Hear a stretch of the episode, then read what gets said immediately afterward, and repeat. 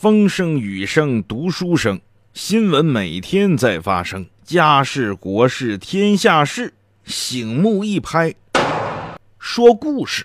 本节目由尹铮铮工作室独家制作。人生在世，天天天，岁月穿梭，年年年，指点江山，砍砍砍，学说天下，谈谈谈。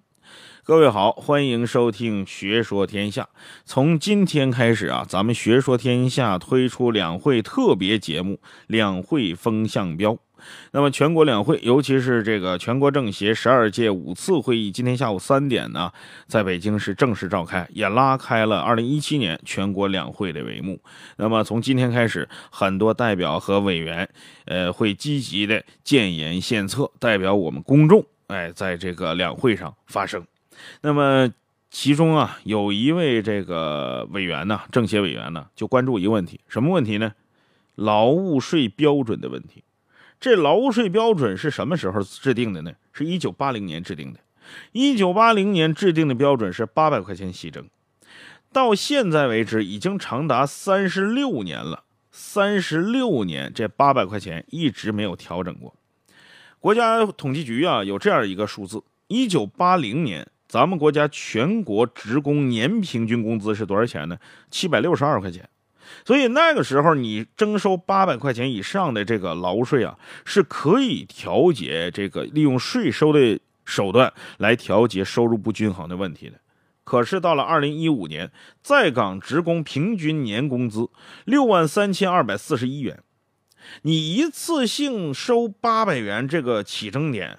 在一九八零年，意味着你比全国的呃年平均工资还要高一点，而直到如今，你不如职工月平均工资的六分之一，这明显是滞后于经济和社会发展，与社社会现实是严重脱节的税收标准，你是不是该修改修改了？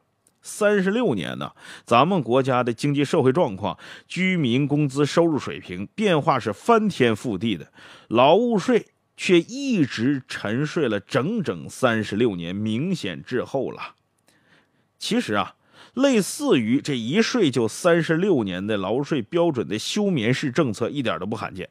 现实当中总有一些颇显另类的政策，总处在休眠或者是睡眠状态，显得就是那么尴尬，显得就是那么不切实际。都是以强大的心理因素在那儿岿然不动，但实质上啊，已经名存实亡了。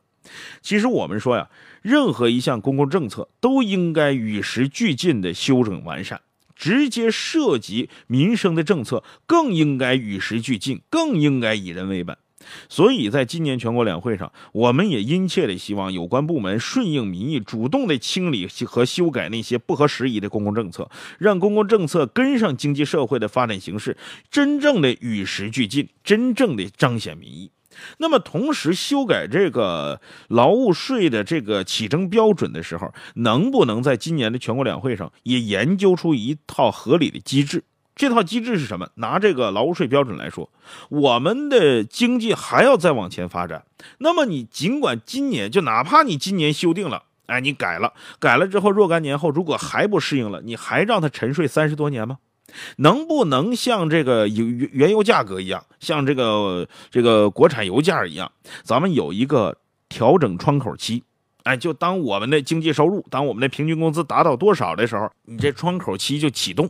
哎，然后适时的根据社会的形势，根据收入水平来调整这个劳务税的起征点，这样才能做到与时俱进，这样才能做到以人为本，这样才能真正的彰显民意。我们期待着这样的政策越灵活越好，而不是越死板越好啊！好了，各位，今天的学说天下两会风向标，先给各位说到这儿，咱们下期再说。